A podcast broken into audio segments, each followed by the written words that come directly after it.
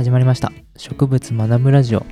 皆さんいかがお過ごしでしょうか？りょうやんです。この番組は植物に興味を持った私が植物の話題や疑問について、えー、雑談形式で配信していく番組となっています。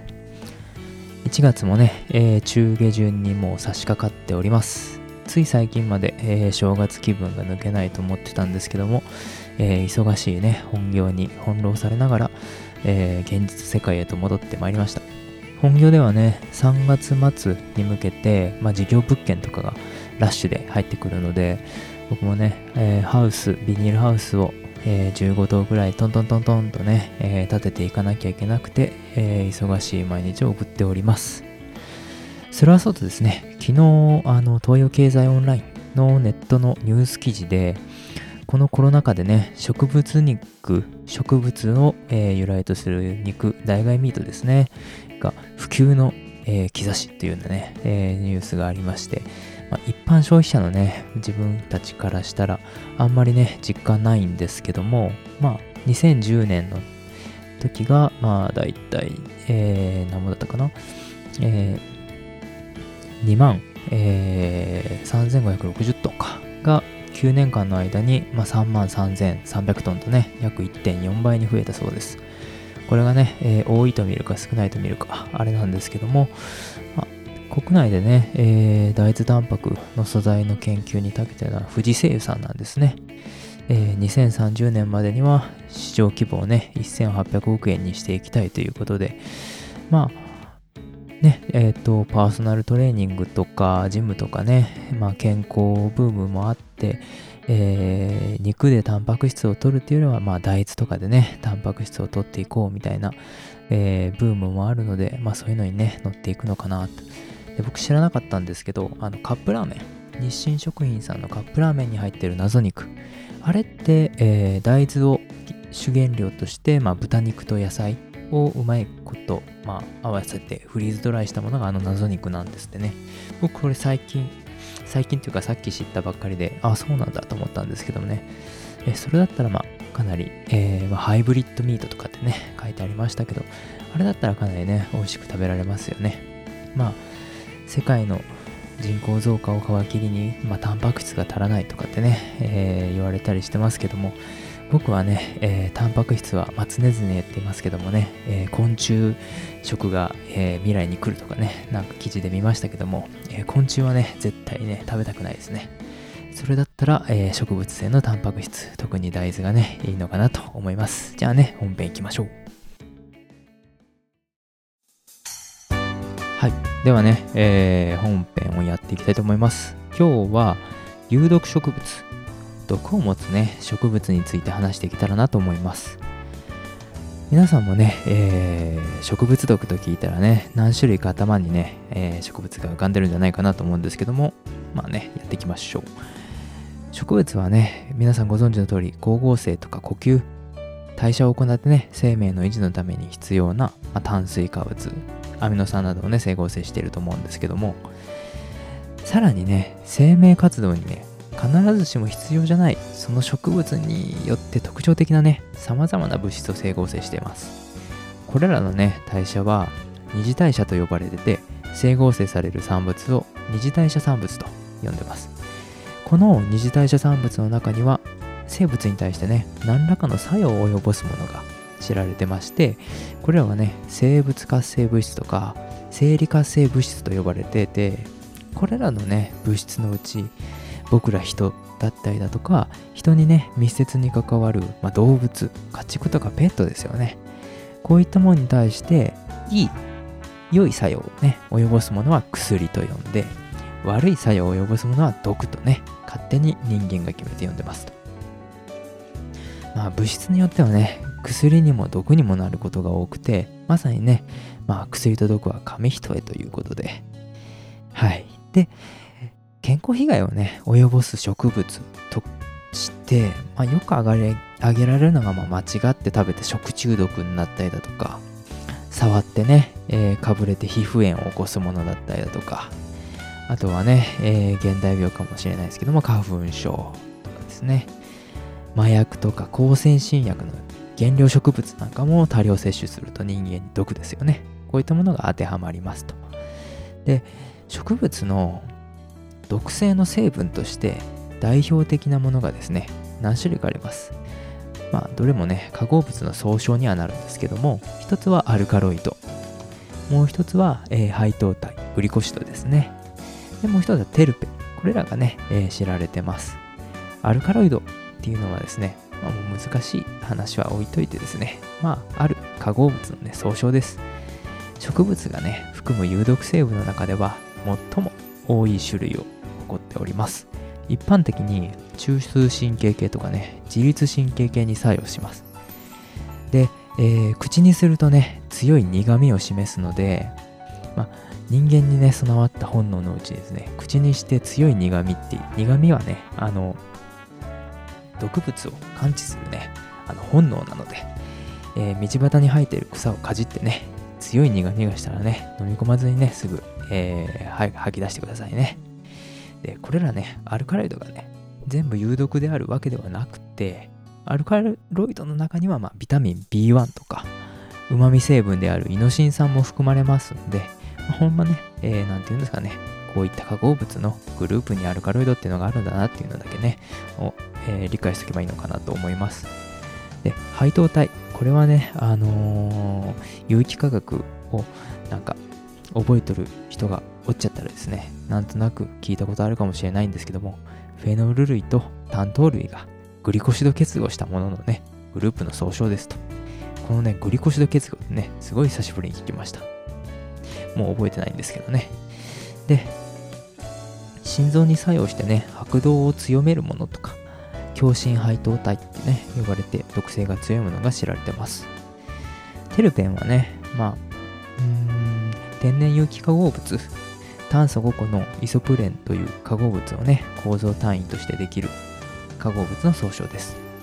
揮発性のあるね、植物成分、まあよくね、精油とかって呼ばれると思うんですけども、その中にね、よく含まれているそうです。で、皮膚炎とかを引き起こす毒性成分としては、臭酸塩。臭酸ってね、頭につく、えー、成分がね、よくその原因物質となってます。臭酸カリウム、臭酸ナトリウムとかですね、臭酸カルシウム。えー、ちょっとね、石油ストーブが鳴りましたんでね、一回ね、えー、止めさせてもらっときましょうね。はい。じゃあね、ここからは実際に、まあ、えー、食中毒を引き起こすようなね、植物を紹介していけたらと思うんですけど、まずね、あの、毎年ね、1件2件ぐらいはね、なんかニュースで見るような気がするんですけど、水仙ですね。葉っぱがね、ニラに似てますよね。これをね、ニラと間違えて高齢者の方とかがね、あの、採集してきてですね、卵と一緒に炒めて食べて食中毒になると。これね、毎年ね、なんか1遍か2遍ぐらいね、えー、ニュースで見るような気がします。草にもあるし、あの、草にも林系にもね、あの食中毒の原因となるアルカロイドが含まれてまして、えー、含まれてるね、リコリンっていう成分があるんですけど、こいつがね、熱調理によって熱をかけたところでですね、毒をね、えー、低毒化することができないみたいなので、まあ、食中毒になりやすいと。で、事例見てたらですね、びっくりしたんですけど、小学校の調理実習の味噌汁の中にですね、校庭の菜園で栽培していた水仙のね、球根をね、玉ねぎと間違えて入れちゃうみたいな、入れちゃったみたいなんですよ。それでね、子供たちが吐き気とか嘔吐っていうね、えー、症状が出てしまったっていうようなね、報告があったんですけども、まあ先生がね、ついてたとしても、えー、知らなければ、知識がなければね、こういった事故につながるっていうことでね。水仙は、ただね、ニラとか玉ねぎのようなね、ネギ臭ってしないんで、ある程度はね、匂いで判断できるみたいですね。なのでね、皆さんね、えー、美味しそうなニラだと思ってもですね、ちょっと一旦ね、えー、待ってみて、えー、しっかりとね、見極めて食べてもらいたいと思いますね。続きましてね、えー、っと、胃腸これね、食べ過ぎたり飲み過ぎたりすると、あれなんですけども、胃腸の場合は食べ過ぎですね。えー、胃腸の、まあ、種子にあたります、えー、銀杏。このね、種子銀杏に含まれてるね、えー、銀コトキシンって呼ばれる、まあ、成分が入ってるんですけども、こいつがね、先ほどのリコリンみたいなもので、熱処理ではね、無毒化されないっていうことで、これはね食べ過ぎると、えー、食中毒当たりますと。子供でねだいたい7個から150個。成人でね40個から300個ぐらい食べると、えー、嘔吐痙攣呼吸困難などが、えー、起こりますと。小まあ、これもね事例見てたらねこれもびっくりしたんですけど1歳11ヶ月なんですよ、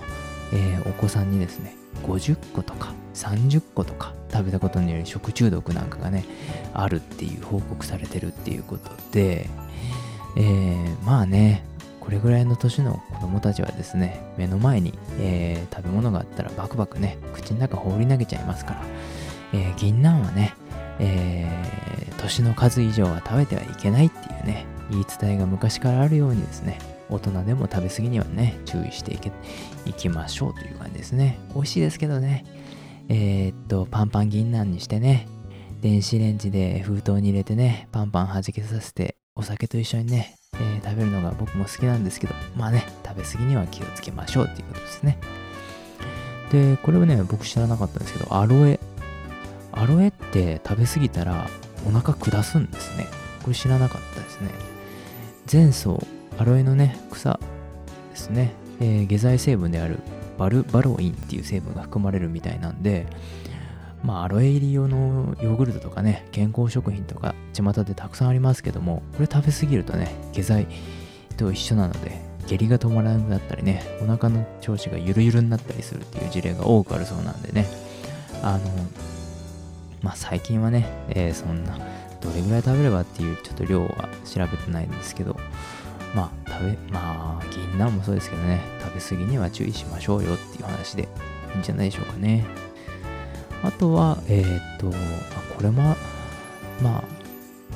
あアジサイですね。まああんまりねえー、アジサイ口にするっていうタイミングほとんどないと思うんですけど、まあ、事例見てなるほどなって思ったんですけどね。あの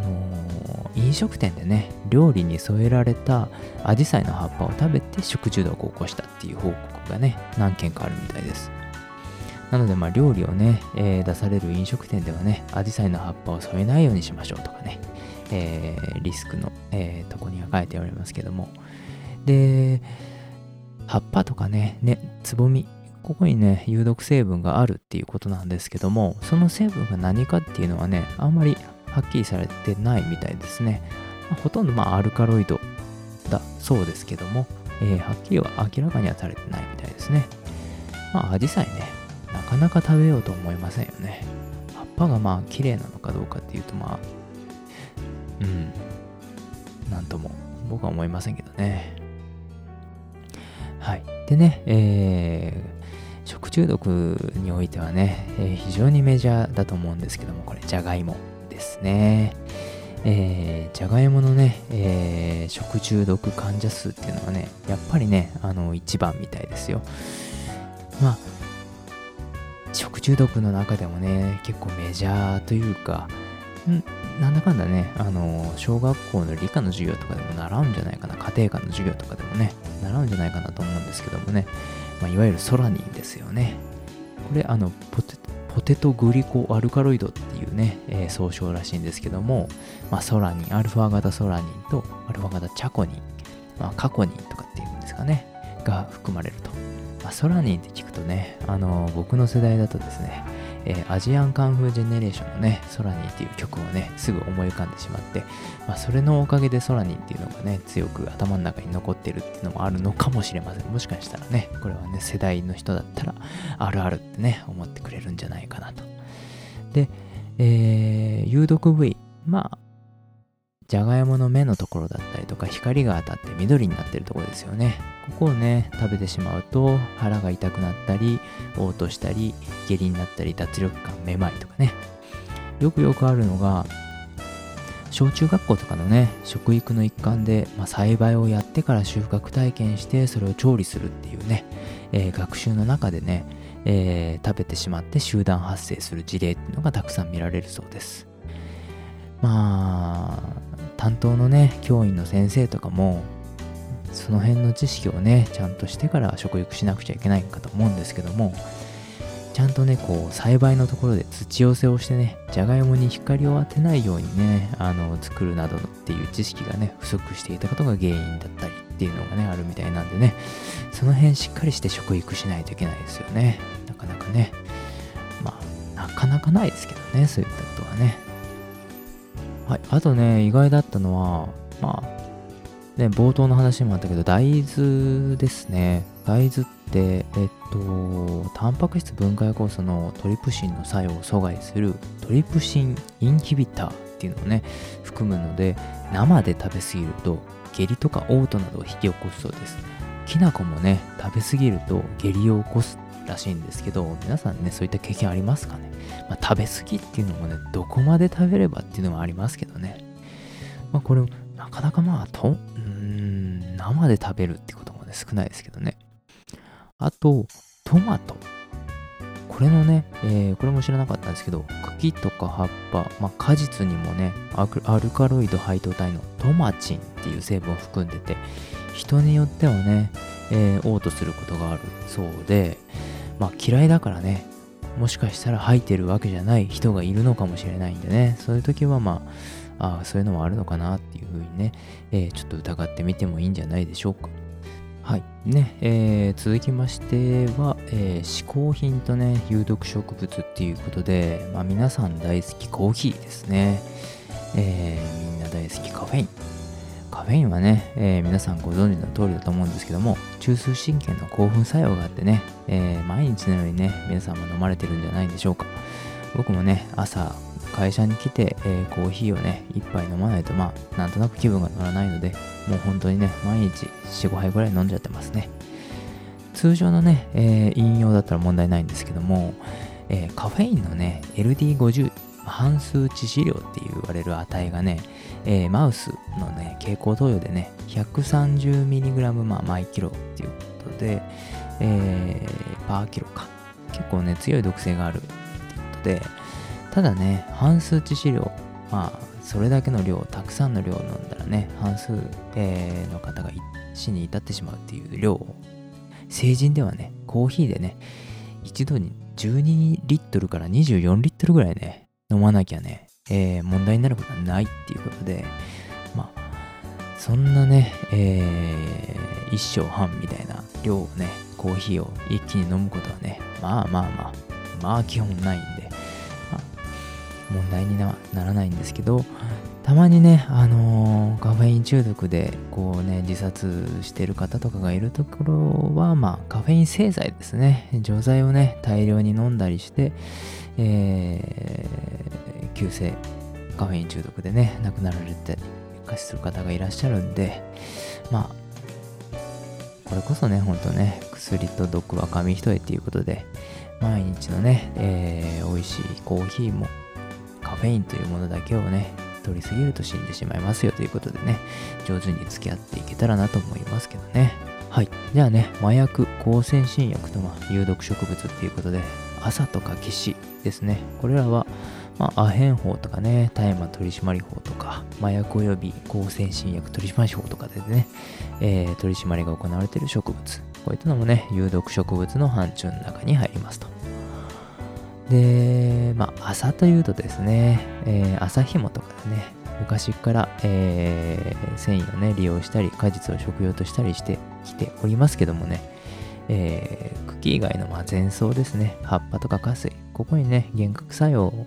の成分を含んでて、まあ、代表的な幻覚植物ですよね。朝の未熟化とか葉をね、乾燥させて、えー、ものをね、マリファナと言いますよね。まあ、大麻取締法でね、栽培及び所持が現在現在はね、禁止されてて、でも今は使用罪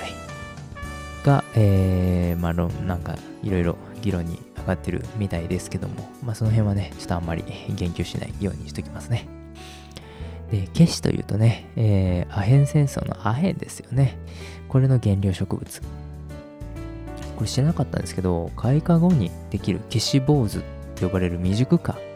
に傷をつけたらその麻薬成分であるモルヒネを含む白色からね淡い紅色をした乳液がね出てくるそうですこれがまあ、えー、ほどなくして多分酸化するんでしょうね。黒色になる。これをかき集めたものがアヘンになるんですね。まあモルヒネもね、えー、末期がんの患者さんのね痛みを和らげる薬に使用されたりってね、まあ、重要な薬でもあるのでまあそういった方にね適量、えー、適正に使われれば薬だけども、えー、一般のね一般というか、えー、まあもう普通じゃないんでしょうけどねそういった麻薬に取りつかれる人にとってはまあ毒ですよね。薬ダメ絶対ということでまあえー、今日はねこれで締めさせていただこうかなと思います。今日の花言葉はですね先ほどにも出ました朝。そうですね。マリファナですね。この朝の花言葉はですね運命に関係する言葉でとてもいい言葉でしたね。運命宿命結果とね3つの意味があります。その由来はねヨーロッパでは未来の結婚相手に会いたいと願う時にね朝の種で占いをするという風習があったそうでそれがねこの花言葉の由来だそうです。諸説あると思いますけども。運命を感じた相手にね送るといい素敵な花言葉ですっていうことで朝の花言葉をねあのー、運命を感じた相手に送るというのもねあのどういう意味だっていうふうにね相手に捉えられるといけないと思いますんでですねあまり僕はお勧めしないと思います。え、そうですね。まだ僕も結婚相手にはね、えー、会えてないので会いたいと願う時ですね朝の種でね占いでもしようかと思いました。はい。そんな感じで。じゃあ皆さん、えー、寒い日が続きますが体には気をつけてい、えー、きましょう。ではまたね。バイバイ。